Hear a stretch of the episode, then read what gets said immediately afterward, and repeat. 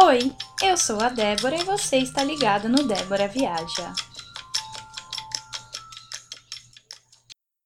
Tem bastante gente que pensa em ir morar fora do Brasil, mas fica com o pé atrás por uma série de motivos. Assim como aconteceu comigo e eu contei para vocês no episódio 17. E o nosso convidado de hoje é o Rodrigo Vicentim, e ele está aqui justamente para falar de algo que pode ser um dos seus medos: sair do Brasil um pouco mais velho. Obrigada pela participação, Rô, e por vir aqui contar um pouco da sua vida para nós. Olá, queridos ouvintes, muito obrigado, Débora, pelo convite. Bem, é isso aí. Vivo agora na Nova Zelândia, nesse momento aí de uh, pandemia, né? E vamos que vamos, agradecendo aí mais uma vez a participação nesse podcast. Obrigada, Rô. É, Rô, com o que, que você trabalhava e como era a sua vida no Brasil? Bem, vamos lá. É, eu sou nascido e criado em São Paulo. Eu tenho uma carreira na área de tecnologia de informação, né, na área de suporte técnico. Eu trabalhei em grandes empresas uh, e eu sou formado em marketing. O meu último emprego foi numa grande empresa de tecnologia, representando a maior rede de coworking do mundo. Então, assim, eu tinha uma carreira estabilizada no Brasil, mas devido a algumas análises econômicas, né, eu pensei em que seria uma boa ideia morar fora do Brasil. E aí eu escolhi a Nova Zelândia. E por que, por que você escolheu exatamente a Nova Zelândia, com esse leque de países que a gente tem? O que te fez ir para esse lado? Eu acho que todo mundo que pensa em sair do Brasil, no primeiro momento você pensa em Estados Unidos, né?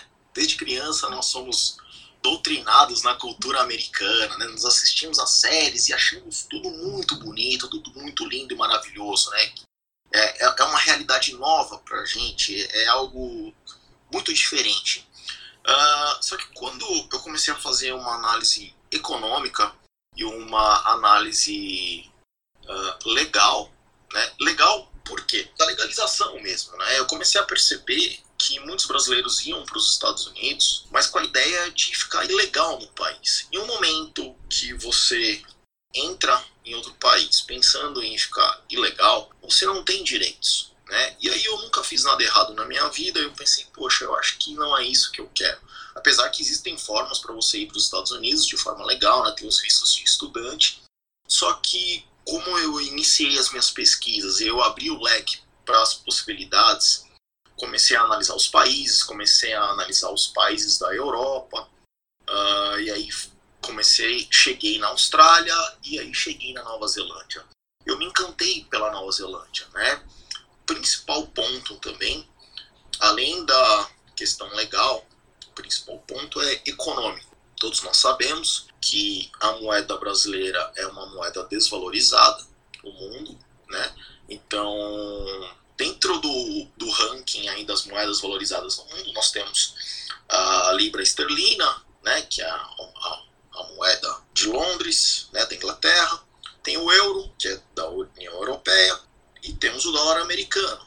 Então, para quem ganha em real, fazer essa conversão no início é difícil, porque para o dólar é talvez seja 5, 3, 4 ou 5 vezes mais. Uh, no euro, aumenta 6, 7 vezes mais. Né? Na Libra, muito mais. E dentre esses rankings de moedas, aí você tem o dólar australiano e o dólar neozelandês, que são mais baratos. Então, analisando o custo de vida, ou seja, eu demoraria um tempo, um período menor para juntar uma quantidade de dinheiro plausível para realizar o meu sonho, que seria viver por um tempo em outro país. Né? Então, foi assim que eu que eu iniciei esse planejamento. Muito bom, Rô. E qual foi seu primeiro visto na Nova Zelândia?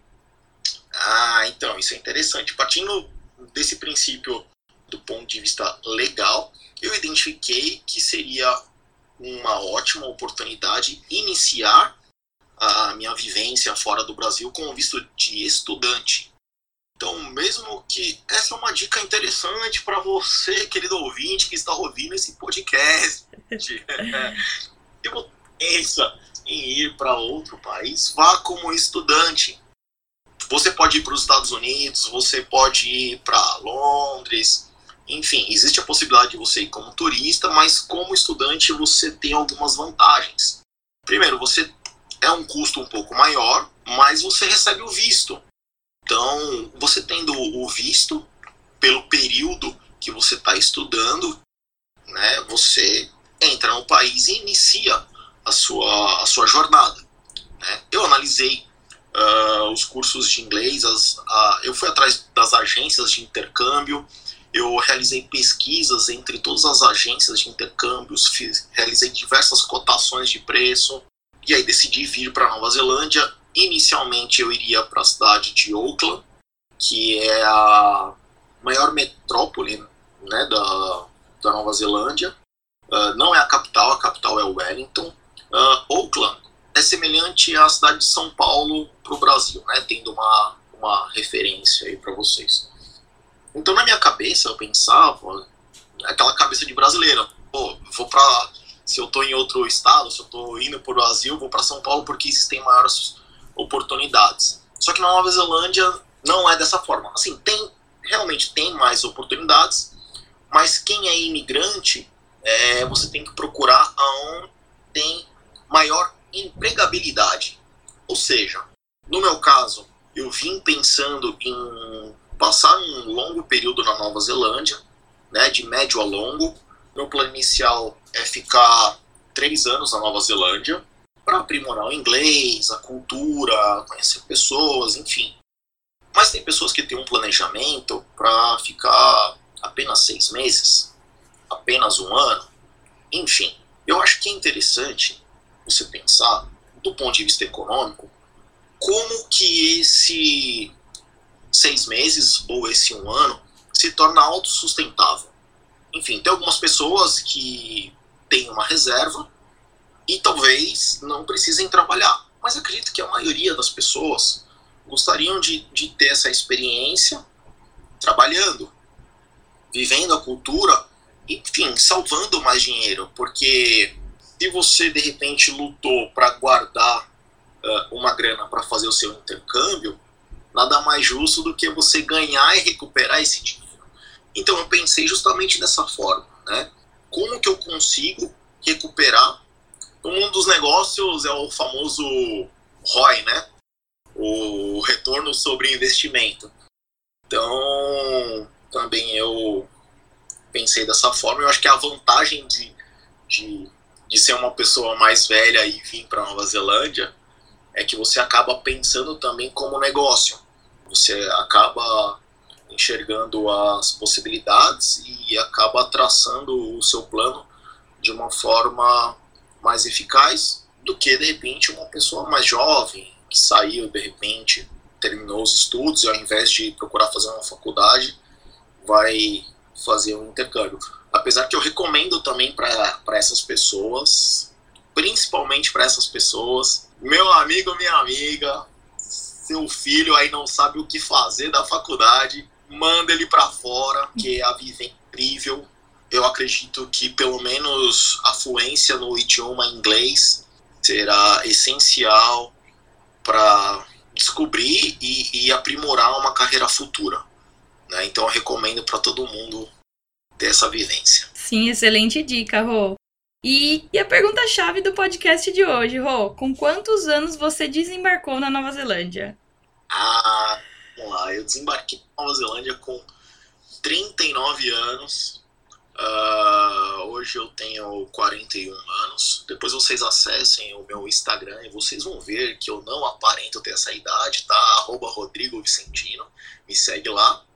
E aí eu decidi vir para Nova Zelândia, sendo que a Nova Zelândia tem alguns limites de, de idade para aplicação de residência né, futuro. Então, assim, dando uma recapitulada, quando você começa a fazer o, o planejamento, você vai desmembrando também todas as regras de, de cada país, pelo menos eu, né, enfim. E eu percebi que caso existisse a possibilidade de ficar na Nova Zelândia e aplicar para uma futura residência, a minha idade limite seria de 55 anos. Então, enfim, estava com 39, 40 anos, eu falei assim, pô, eu tenho um tempo interessante aí para me planejar. né, para entender sobre o país e para ver se é isso mesmo. De repente, se eu quero ficar aqui ou se eu quero ir para outro país. E aí eu decidi vir para Nova Zelândia, né, com essa idade, 39, 40 anos. Achei que foi fantástico. Eu uh, vim sozinho, sou solteiro, enfim, não estava em nenhum relacionamento, então decidi juntar tudo que eu tinha no Brasil e desembarcar aqui e aí viver essa experiência fantástica e foi um acerto maravilhoso, porque a gente está vivendo aí essa questão de pandemia, né? E a Nova Zelândia teve uma postura muito correta nesse momento, né? A gente sabe que eu acho que é algo bem interessante que eu, que eu devo compartilhar com vocês é que a partir do momento que você escolhe ser imigrante, você tem que ter na sua cabeça que o imigrante, ele. Isso que eu vou falar é um pouco pesado, mas tem que ser dito. Então vamos lá. Você, você tem menos direitos do que o cidadão daquele país. Então você tem que ter isso em mente. Isso tem que estar claro para você. Isso é uma regra. Qualquer imigrante no mundo, ele tem menos direitos do que qualquer cidadão daquele país. Até mesmo você, brasileiro, que você vê aí aquele haitiano que vive no Brasil em situações precárias, você vai ver, ele recebe ajuda, ele trabalha, enfim, mas ele não tem os mesmos direitos que o brasileiro, o cidadão brasileiro tem. Então, aqui na Nova Zelândia, o que, que aconteceu? eu não tenho Nova Zelândia, Austrália, Europa, Irlanda, Londres, enfim. Cada nação tomou a, a, as suas atitudes para respaldar os, a sua população e o governo da Nova Zelândia não foi diferente, né? Uh, só que aqui, por ser um lugar mais justo, uh, muitos imigrantes, as, as, pessoas fazem o, o, governo aqui ele faz o que é justo, né? É, é um país de colonização britânica então é um pessoal muito educado, é bem interessante.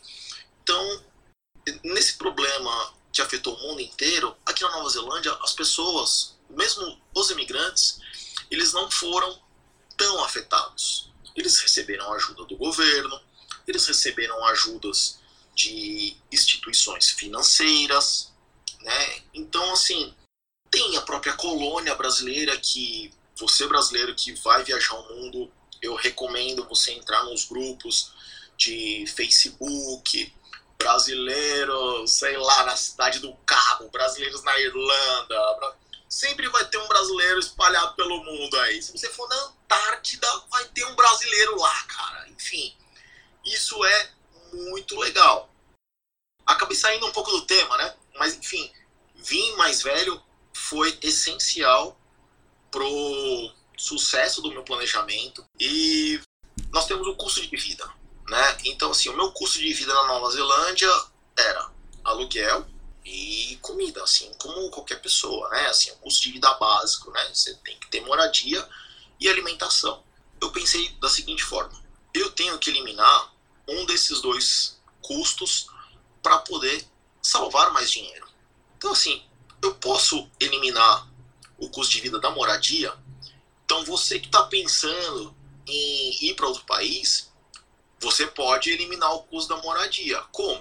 Você já pensou em trabalhar em hostel? Uh, esse é um negócio que cresce. Agora não, porque enfim as fronteiras estão fechadas. Mas assim, quando abrir, o mercado de turismo vai ser super reaquecido, porque tem gente que tem grana e vai querer viajar e não vai ter gente para trabalhar. Então o que acontece? Você pode chegar num hostel e falar assim: eu posso trabalhar para você sei lá, limpando o banheiro, limpando os quartos, e aí você deixa eu morar aqui, isso é algo muito comum.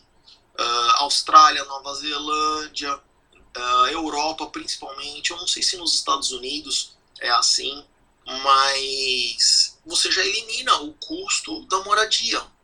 Lembrando que você precisa trabalhar né, para se sustentar também. Então, é, aqui a gente está fazendo uma análise de eliminar o custo de vida, né?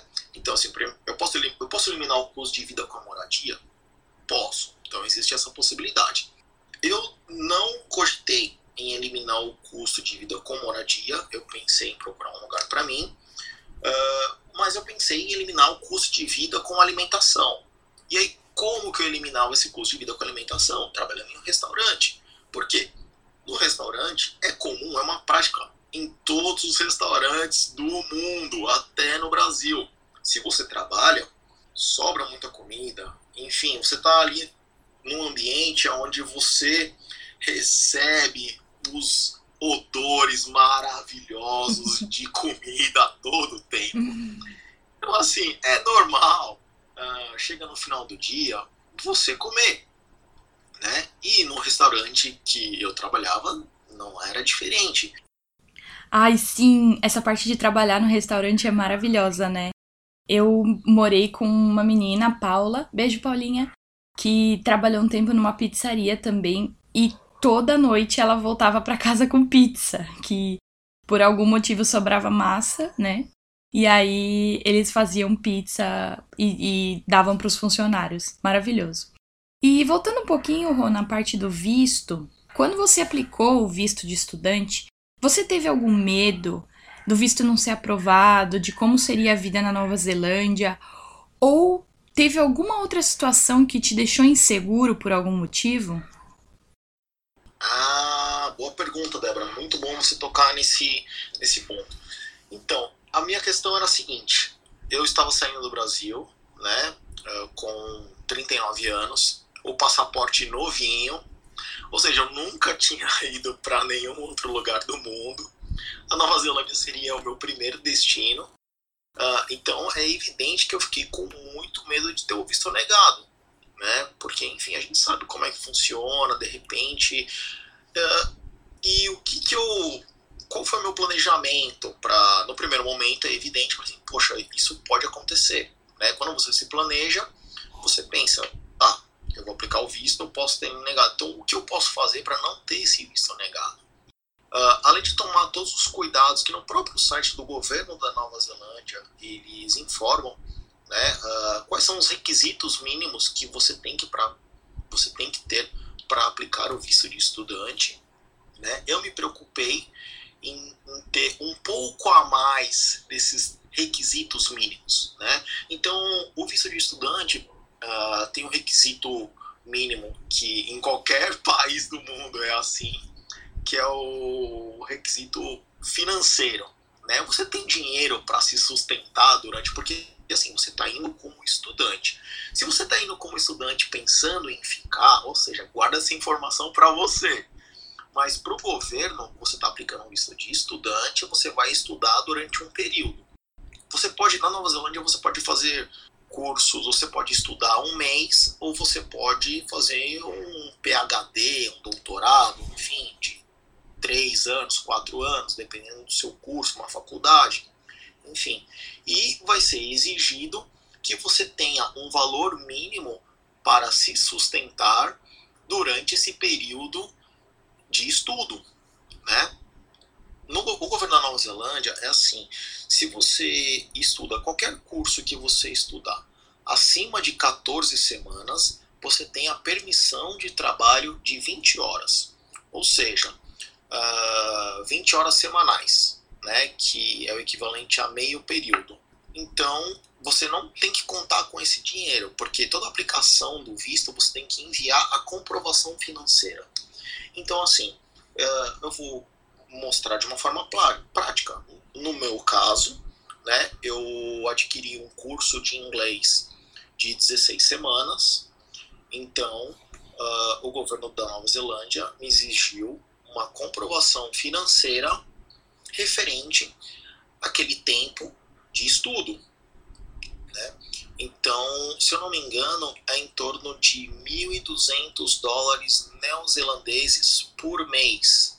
Então, você imagina aí, uh, ah, 14 semanas, tem algumas escolas que dão duas semanas a mais de bônus para você. Você coloca na sua conta de comprovação financeira isso, você não pagou, você ganhou, mas o governo ele vai querer saber se você vai se como você vai se sustentar nesse período. Essa grana é uma grana referente a como você vai se sustentar, tá? Então, imagina aí que você fique na Nova Zelândia por 16 semanas, em torno de uh, quatro meses e meio, cinco meses, então você tem que ter uma comprovação financeira de 1.200, 1.300 dólares por mês, que no final vai dar uma, uma conta em torno de 5 mil dólares, 5 mil e pouquinho, enfim.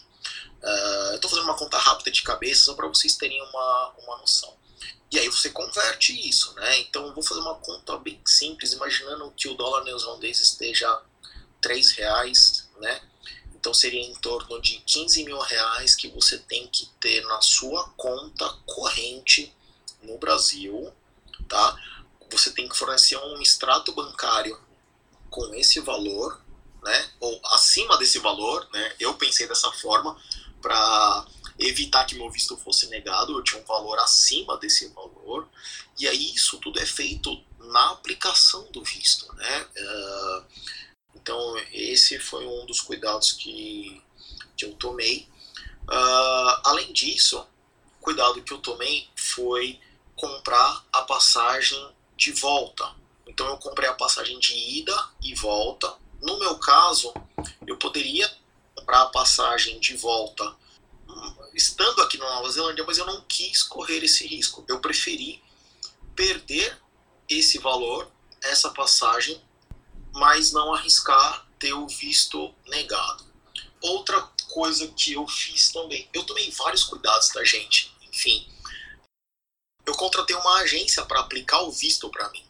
Porque mesmo eu sabendo como aplicar, mesmo eu tendo uma certa segurança e o site do governo da Nova Zelândia é um site muito bem explicativo. Você, diferente do governo australiano, que o site da, do governo australiano, gente, nossa, é muito maçante, né? Você precisa ler muito, você tem que traduzir a página para você, enfim, mesmo assim te causa uma, te causa uma certa preocupação e, enfim, você demora muito. O, o, para aplicação do visto da Nova Zelândia é muito simples. Né? Mesmo assim, eu contratei uma empresa especializada em aplicação de vistos para me auxiliar nessa aplicação. Outra preocupação também que eu tive foi comprar a, a passagem aérea de uma companhia neozelandesa.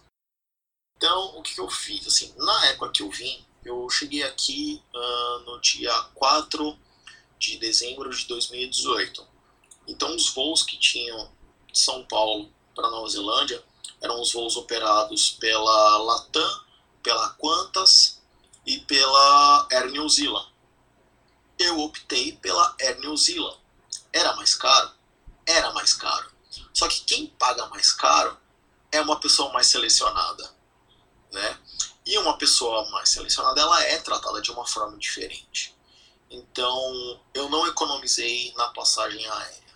Tá? Eu, não, eu, eu peguei um valor mais barato da companhia, só que o mais barato da Air New Zealand era comparado com a Latam, enfim, dava uma diferença, sei lá, de uns 1.500 reais, né, assim, para mais. Mas é aquele lance, quando você chega em um voo né, de uma companhia uh, aonde é a questão, o mundo é uma questão econômica, gente. Então vocês têm que ficar atentos para isso. Se você vem no voo mais baratinho, não adianta você estar tá com roupa de marca, falando que tem dinheiro, que sim, essa conta não, não fecha, entendeu? Você está chegando, num, você pegou ali a tarifa econômica, então as imigrações do mundo, e hoje o mundo, ele é, ele é enfim, as informações, ela, o, o, mundo é globalizado, né, gente? Então, o, a troca de informações é muito rápido e fácil. Então, é simples, é só você fornecer as informações necessárias que os governos exigem e assim você não vai ter problema. Se você faz o que é certo, você nunca tem problema, porque no momento que você é confrontado, que é questionado sobre algo, você tem um respaldo. Olha só, vocês me pediram para fazer isso, eu fiz o que é isso. Isso está errado? Ninguém me informou. Ou seja, a culpa não é mais sua. Entendeu? Você fez o que é certo. E aí, tá? Então assim, eu tomei esse cuidado.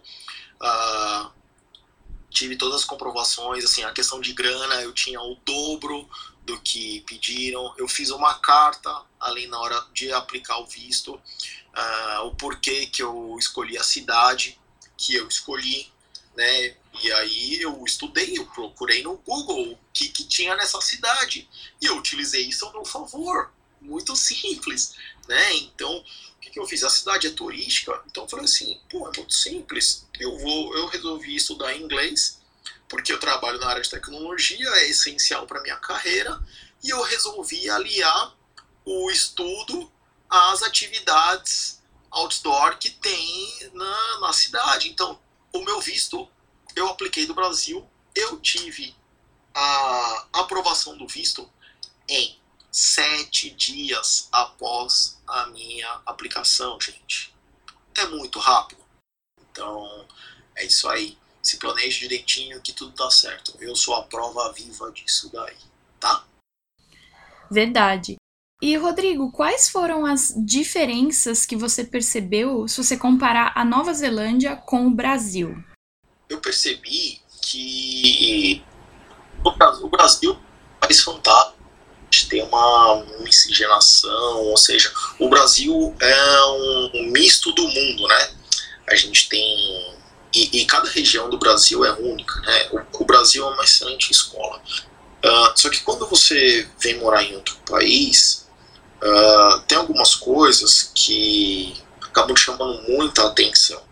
Uh, o principal delas é a limpeza nas ruas, né? Enfim, uh, dificilmente as pessoas jogam. Né? Enfim, eu tô falando assim de países. Assim, é, a minha vivência aqui na Nova Zelândia, né? E as cidades que eu visitei aqui na Nova Zelândia, enfim. Todo mundo procura ter essa consciência do coletivo né? Se você vê um papel no chão, é difícil você ver. Mas você está passando na rua, por algum motivo você vê um papel no chão, se você não pegar, a pessoa que está na sua frente ela vai pegar. Se ela vê, ela vai pegar e vai jogar no lixo. Entendeu? Então, isso é muito interessante. O que não acontece no Brasil. Questão de desigualdade social. Aqui, o que acontece? Os imigrantes, nós imigrantes, nós ganhamos o salário mínimo. O salário mínimo uh, ele é ok para você viver e para você tanto que assim como estudante você sobrevive com meio salário mínimo minha gente. Sim. ou seja é a metade ainda. Você consegue pagar aluguel comer e ainda salvar ali um pouquinho de dinheiro mas gente é meio salário mínimo. Você já se imaginou você morando no Brasil tem um salário mínimo e você vivendo de uma forma confortável. Confortável assim, tipo, ok. Né? Uma forma ok. Você paga o seu aluguel, você come, você compra, consegue comprar as coisas no mercado, você consegue pagar o seu aluguel, você consegue ir para o trabalho. Ou seja, é, você não é cliente de quem ganha uh, um salário integral.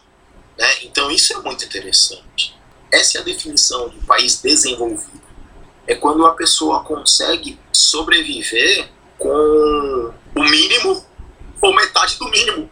Né? Isso é muito interessante, isso é, isso é justo. Então, imagine no Brasil vivendo com um salário mínimo, pagando o seu aluguel, independente da região do Brasil que você mora. Né? Então, é possível. Então, a limpeza na rua, o custo de vida, as pessoas aqui, elas uh, gostam de coisa pronta. É muito louco. No Brasil, a gente tem essa cultura de fazer comida, né? Fazer o churrasco com os amigos. Enfim, aqui tem a cultura também do barbecue. Tem fazer o, o, o churrasco, tudo.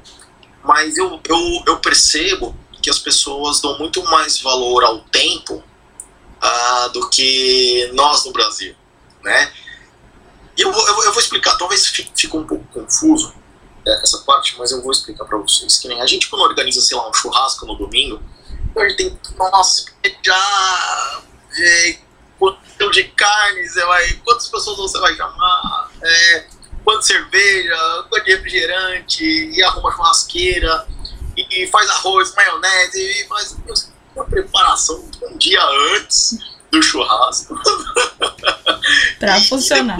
Para passar quatro, cinco horas ali com seus amigos em casa, talvez menos, até talvez três horas, é, que você faz uma. Mas a preparação que você teve foi muito maior, você gastou muito tempo preparando né, as coisas do que. Ou seja, aí no Brasil também existe, existem lugares que já, já tem coisas prontas, né? Tem as rotisseries, né? Que tem maionese. Mas a nossa cultura né, é, de fazer é muito mais enraizada, né? Aqui não, aqui é, as pessoas não dão muita importância para isso. Elas dão mais importância em, ah, legal, vamos, vamos se reunir tal hora na minha casa, tal hora em tal lugar, e as pessoas, enfim, ou já levam, ou você compra no mercado, né, tudo pronto, uh, e você faz e é mais simples. E eu achei interessante. É, parece que é muito mais fácil. Né? No primeiro momento, é, você fica assim, puxa, como é, como é que eu, que, que eu faço, como é que eu não faço, mas logo que você se acostuma com isso, é porque acaba sobrando mais tempo para você, né? Então você acaba achando esse modelo interessante. É evidente que o custo de vida tem relação com isso. No Brasil, a gente acaba fazendo porque é muito mais barato, enfim, você cozinhar, uh, fazer o arroz, fazer a farofa, tudo que de repente você compra pronto. Né? Mas aqui o valor acaba sendo o mesmo. Né? Então acaba sendo mais fácil e as pessoas acabam desenrolando isso de uma forma mais Verdade. E colocando todos esses pontos, Rodrigo, você acha que você tomou uma boa decisão em ir para Nova Zelândia? Nossa, boa pergunta, hein, Débora? Olha, eu não me arrependo em nada da minha decisão. Uh, o sucesso do momento que eu, que eu vivo hoje, né, o que eu atribuo esse, esse, esse sucesso foi o planejamento que eu fiz inicial. Né? Então, essa é uma dica importante aí para quem está ouvindo esse podcast. Se planeje antes, pense o que pode dar errado, porque provavelmente vai dar errado em algumas coisas. Eu tive problemas, enfim, mas o meu planejamento fez com que uh, eu não tivesse problemas maiores e não passasse necessidade. Uh, eu não me arrependo em nada. A Nova Zelândia é um país fantástico. Eu estou muito feliz vivendo aqui. Uh, eu tenho tudo o que eu preciso para ter uma vida saudável aqui. Eu tenho acesso a os melhores alimentos a um preço acessível, né? Então a gente sabe que nem aí no Brasil você, a gente tem o risco dos alimentos com agrotóxicos. Aqui na Nova Zelândia eu não tenho esse risco porque existe uma regulamentação do governo onde ele mostra qual que é o nível de saudável daquele produto. Uh, um exemplo, né? Isso é muito simples de, de, entender. Assim. Então tem lá uma geleia. Então a geleia, ela, dependendo da geleia, ela tem muito açúcar ali, além da frutose do, da própria fruta. Então ela Uh, os alimentos aqui eles têm um nível de estrelas, né? Então, cinco estrelas ele é totalmente bom para a saúde. Então, sei lá, você vai pegar ali um pacotinho de salmão, ele vai ter cinco estrelas, né? Se você pegar um pacotinho de geleia, um potinho de geleia, ele no rótulo, ele vai ter ali duas estrelas, né? Então, assim, tem uma comunicação fácil que o próprio governo da Nova Zelândia é, instituiu aqui de orientar então, mesmo você não sabendo desenrolar no inglês, você consegue perceber isso e ver né, os alimentos bons para você comer e, enfim, e eu tenho acesso e não é caro, né? Eu tenho um trabalho ok. Uh, no primeiro momento a pessoa pode pensar assim, caramba, o cara, oh, gente, eu não sei se eu falei sobre isso. Eu sou caixa no supermercado, tá? Uh, e a principal razão disso é aprimorar o meu inglês, pensando no futuro. E no Brasil, eu trabalhava na área de TI, ou seja, eu trabalhava atendendo grandes contas, eu trabalhava né, no planejamento estratégico de uma empresa, né, eu trabalhava resolvendo problemas complexos né, da área de tecnologia. E no primeiro momento você pode pensar assim, poxa, o cara deu um downgrade na, na carreira, né? Ele. Mas não, eu estou ganhando, curiosamente, o dobro do que eu ganhava no Brasil. Né? Então, eu acho que isso é de se pensar. Né? Ou seja, eu estou fazendo. Hoje eu não. Eu, eu vim como estudante, eu acho que a gente não, não, não, encerrou esse raciocínio. Né? Eu vim como estudante, passou o tempo de estudante, eu arranjei um emprego e eu apliquei o visto de trabalho. Isso é, é uma prática permitida aqui na Nova Zelândia e eu tenho a permissão de trabalho por um ano uh, ligado a essa companhia que eu estou, né? Ou seja, isso me permite que eu trabalhe no período integral, né? É, assim, 8, 9, 10 horas por dia, que dá 45 horas semanais. Eu trabalho 5 dias na semana, folgo 2. Normalmente eu trabalho de 9 a 10 horas e eu tenho uma hora de descanso, como no Brasil. Esse descanso é fracionado. Eu tenho dois breaks de 15 minutos e um break de 30 minutos. Né? O horário de break, enfim, o horário de almoço de 30 minutos e duas pausas de, de 15 minutos.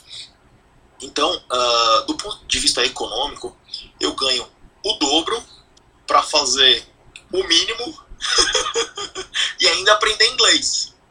E sem levar trabalho para casa, né? eu não leio e-mail, eu não tenho que me preocupar com o cliente.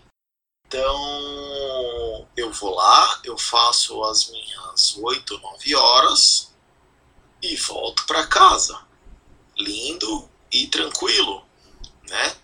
Então, você que está me ouvindo, isso parece bom para você? Você que vai me dizer. Dentro do meu planejamento, está ótimo. Eu estou muito feliz. Quando eu publico as minhas fotos no Instagram, os meus amigos sempre comentam: Nossa, sua pele está boa. é evidente. eu não tenho isso. O estresse foi deixado de lado, né? Estou outra pessoa agora. Isso, justamente. O estresse foi deixado de lado. Mas enfim, cada pessoa é, é, é, uma pessoa. Eu, dentro desse planejamento, assim, o que eu procurava para mim, né? Uh, o estresse existe, não, não vou querer aqui pintar uh, como um mundo perfeito, porque cada um tem as suas questões, né? Então, o lado de estresse que eu tenho é no aprimoramento da língua, né? Porque não é a minha primeira, o meu primeiro idioma, né? O primeiro o idioma é o português. Uh, então essa é a, a, minha busca, mas é um estresse controlado, né? É algo que uh, o planejamento é todo meu, né? Então é, não é como a minha vida no Brasil, que era um estresse um incontrolado. Né? Muitas vezes o estresse incontrolado é devido às questões de trabalho, às questões que a gente precisa resolver no trabalho, enfim e todos esses problemas que vocês estão acostumados, uh, nós estamos acostumados a lidar aí no Brasil. Então eu não me arrependo em nada, eu estou muito feliz aqui, pretendo ficar aqui na Nova Zelândia por alguns anos, não sei como vai ser o futuro, mas enfim, eu estou planejando para isso. Uma lição também que a Nova Zelândia uh, deu para mim foi a questão do desapego. Né? Eu, eu acabei não citando isso, mas que nem aqui tem uma. O Exército da Salvação que tem aí no Brasil é muito famoso aqui na Nova Zelândia, é o famoso Salvation Army. Então o que, que acontece, meu povo e minha pova? você tem algo que você, você tá indo embora da cidade. E aí, sei lá, meu, você tem roupa, tem mala, tem os seus móveis de casa e você não conseguiu vender. Aqui é comum também você colocar os seus produtos para venda, mesmo usado, usados, no marketplace do Facebook, né? E tem também alguns sites, tipo a LX, Mercado Livre. Aqui da Nova Zelândia são outros sites com outros nomes, é comum você vender. Mas o Facebook ele tem sido uma ferramenta bastante usada para fazer negócios aqui na Nova Zelândia e bem eficaz, porque a galera aqui também é honesta né? Enfim, vai, é evidente que vai ter um ou outro cara que vai dar golpe, mas a, a, a taxa é bem menor né, do que no Brasil. Então é comum as pessoas fazerem negócios, né? Através, utilizando o Facebook. Então vamos supor, você está se mudando, você coloca para anunciar no Facebook. Se você não conseguiu vender, você vai lá na Salvation Army, você doa aquilo e eles vendem e aí eles revertem o, o dinheiro para essa instituição aí mundial, né, de ajuda às pessoas e essa, inclusive essa instituição ajudou muitas pessoas durante essa pandemia, né? Porque às vezes você está ouvindo e, e, no Brasil a gente acaba sendo um pouco descrente de algumas instituições religiosas e instituições de ajuda, ONGs, né? Devido aos escândalos de, de corrupção, enfim, em todas as esferas aí do Brasil. Uh, só que aqui funciona muito bem e aí eu pude comprovar, né? É, nesse momento de pandemia, muitas pessoas perderam o emprego. E se você não tem emprego, você não tem como pagar o seu aluguel, você não tem como receber, enfim e algumas pessoas, algumas famílias foram ajudadas por algumas instituições, entre elas a Salvation Army, que é o Exército da Salvação. Enfim, eles organizaram. Uh, teve uma ação muito interessante no mercado que eu, que eu trabalhei. Uh, eles disponibilizaram sacolas, aonde sacola de papelão, né? Tipo uma, uma sacola de papelão, uma sacola, enfim, normal, uh, aonde a pessoa ia fazer as suas compras e você poderia uh, colocar alimentos na sacola, ou seja, você comprava e você separava ali alimentos para doação. E aí tinha um carrinho, ou seja, você pagava, separava e colocava nessa sacola especial. E aí essa, no final do dia vinha um, um representante da Salvation Army, retirava essas doações, né? E montava as cestas básicas, né, como a gente chama aí no Brasil, para doação dessas famílias. Então tinha um cadastro, se você Uh, eu morei em uma casa onde eu morei com uma família e, e, essa família todos acabaram perdendo o emprego. Tem as contas semanais, tem água, luz, aluguel. Então aqui na pandemia uh, tem algumas peculiaridades, né? Enfim, os aluguéis eles foram reduzidos. O governo da Nova Zelândia deu uma ajuda de custo, ou seja, aí no Brasil vocês estavam lutando por 600 reais Aqui na Nova Zelândia, o governo ofereceu em torno de 500, 600, acho que chegou em alguns casos até 900 dólares por semana. Por semana, minha gente, não é por mês. Por semana para cada pessoa, tá? Que estava trabalhando e perdeu seu emprego. Tinha algum, algumas regras, né, para você receber esse, esse benefício, mas assim, enfim, se você era um imigrante, estava trabalhando e perdeu seu emprego, o governo repassou essa grana para a empresa. Tinha um site de transparência onde você poderia consultar, e aí essa empresa uh, depositava o dinheiro na sua conta, depositava por semana, não depositava logo o valor total, ou seja, o é foi um plano do governo também, de contenção de, de, de crise, né? Então o governo pagou por alguns meses então, isso que aconteceu aqui foi bem interessante. É, bem, é isso, né? Quando você vive em um país mais justo, você começa a perceber as diferenças e você logo se acostuma, né, com coisa boa, enfim, lembrando que você tem direitos, você tem menos direitos do que o cidadão do país. Então, assim, se eu sou imigrante e eu ganhei isso, a pessoa que é cidadã, né, neozelandesa, ela ganhou muito mais. Além dessa ajuda do governo, tem muitos que estão em casa hoje, enfim, não precisam trabalhar porque ganha tem muito mais ajuda.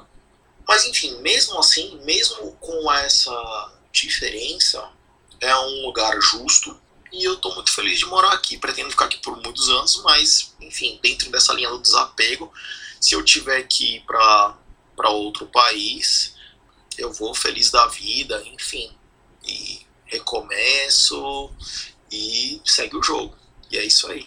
É isso. E diante desse cenário todo de, de pandemia, é, além dos pontos que você já citou, o que mais você percebeu que está diferente agora, mesmo não havendo mais o lockdown? Você percebe que ainda estão havendo mudanças no comportamento das pessoas, viagens? A cidade que eu moro na Nova Zelândia, eu moro na cidade de Queenstown. Uh, Queenstown é considerada a quinta cidade mais linda do mundo. Realmente, Queenstown é uma cidade muito bonita. Uh, é uma cidade que vive do turismo, ou seja, todos os negócios aqui uh, são voltados para a área de hospitality. Hospitality, quando nós falamos em outros uh, países, né, é a área de hotelaria aí no Brasil. Então, Queenstown vive do turismo, fronteiras fechadas, né?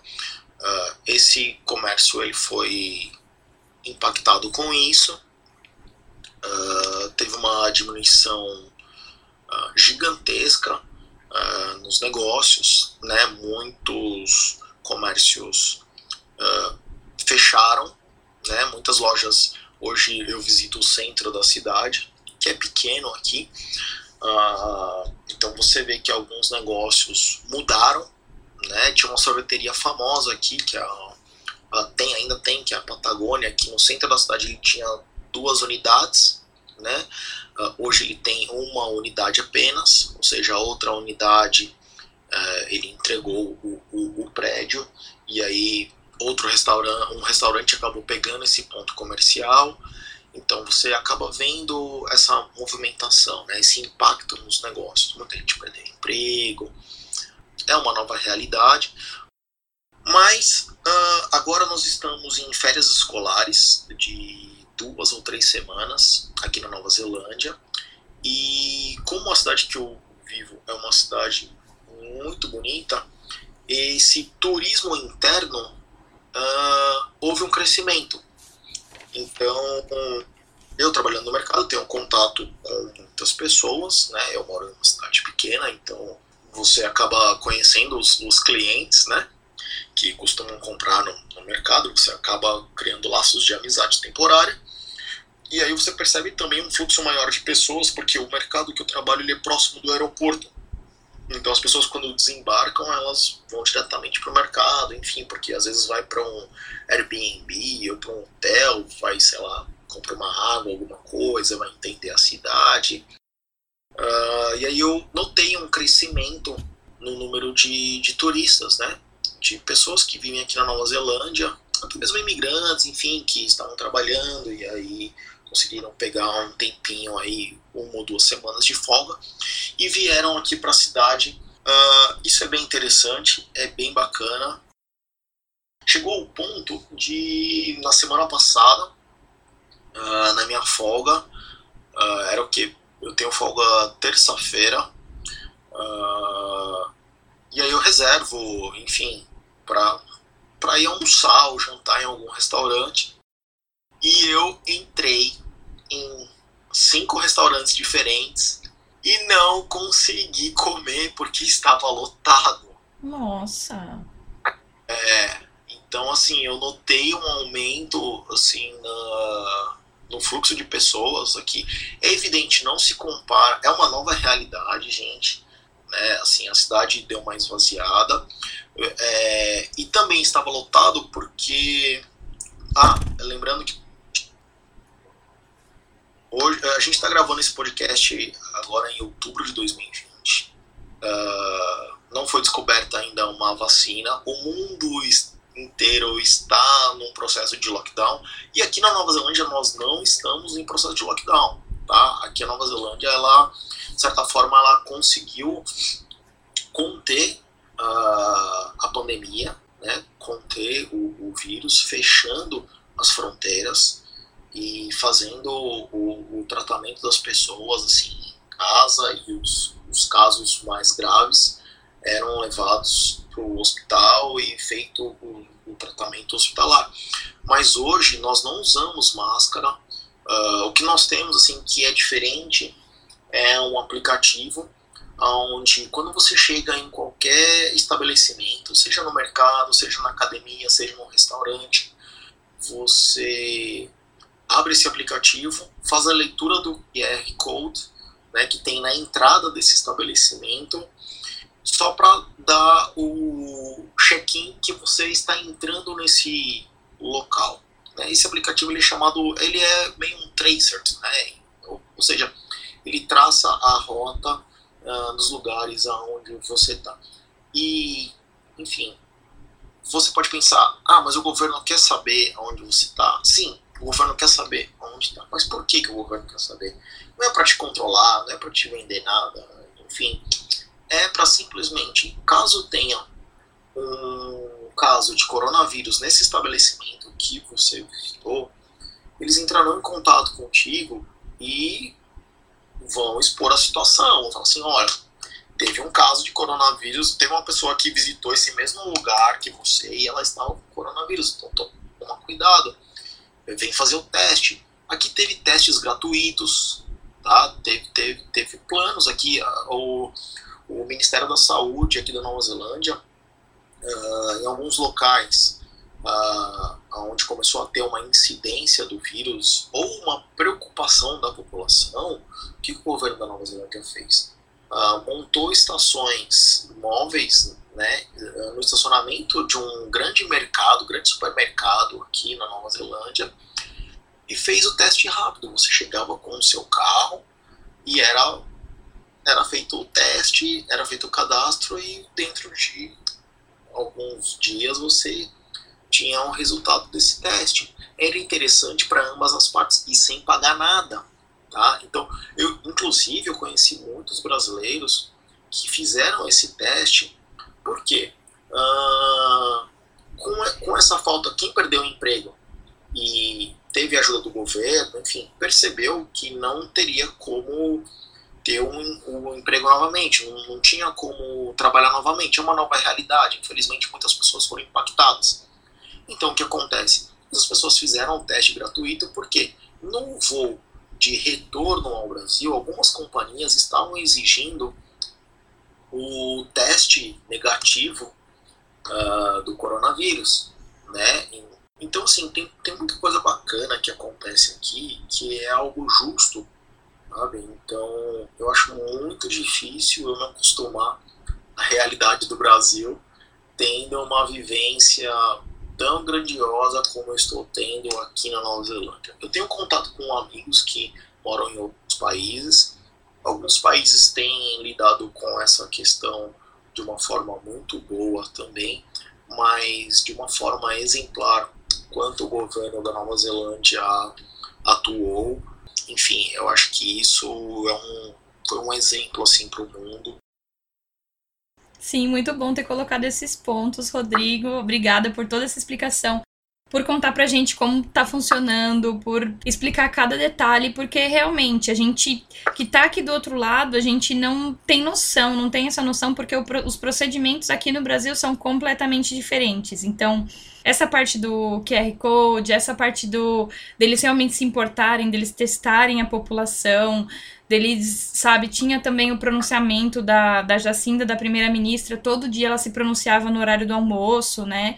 Para deixar tudo claro para a população. Eu acho que essa transparência da Nova Zelândia realmente é, é, é uma coisa bonita de ver e, e deve sim ser um exemplo para muitos outros países do mundo, né? Como você mesmo citou. É, tem algo mais que você gostaria de acrescentar na nossa conversa de hoje? Bem, eu vou deixar aí uma motivação para você que está me ouvindo, para você que está ouvindo esse podcast. Se você pensa em uh, morar em outro país, ter uma vivência fora, enfim, não tenha medo, faça o seu planejamento. Olha o meu caso, eu sou um jovem de 41 anos, onde, enfim, eu tinha toda uma carreira no Brasil e eu decidi desapegar de toda a vida que eu tinha no Brasil para ter uma nova vida em outro lugar do mundo. Eu escolhi a Nova Zelândia. Então, assim, se você tem um projeto engavetado e você está pensando, sonhe, planeje, execute e no final curta a vida. Esse é o meu lema, né? Então é isso, minha gente. É, não tenha medo, planeje, vai na fé. E é isso aí. Eu quero agradecer imensamente o convite da Débora.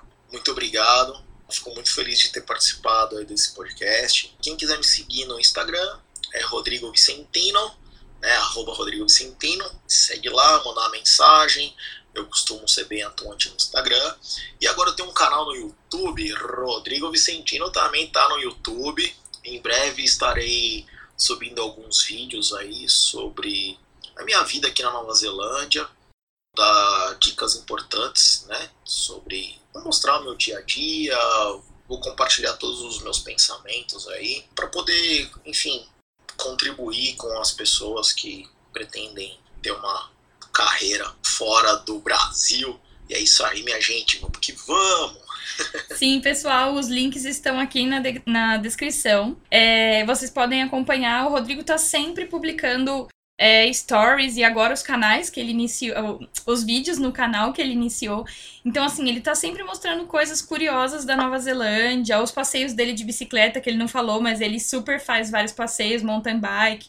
Assim, vale muito a pena acompanhar e principalmente porque as paisagens da cidade que ele mora são maravilhosas.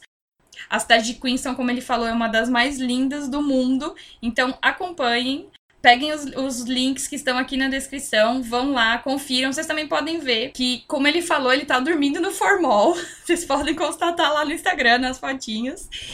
E obrigada mais uma vez, Rodrigo, pela participação. Espero que esse bate-papo de hoje seja um reforço para vocês daquele ditado de se der medo, vai com medo mesmo, porque medo a gente vai ter, a gente vai sentir.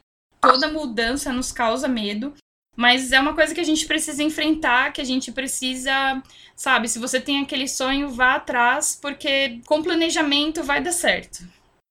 É isso aí, gente. Não tem medo, se planeja que tudo dá certo trabalha direitinho, seja uma pessoa honesta, trabalhadora, e vai que vai, que o universo conspira ao seu favor. É isso aí, te espero na próxima. Um beijo e até lá.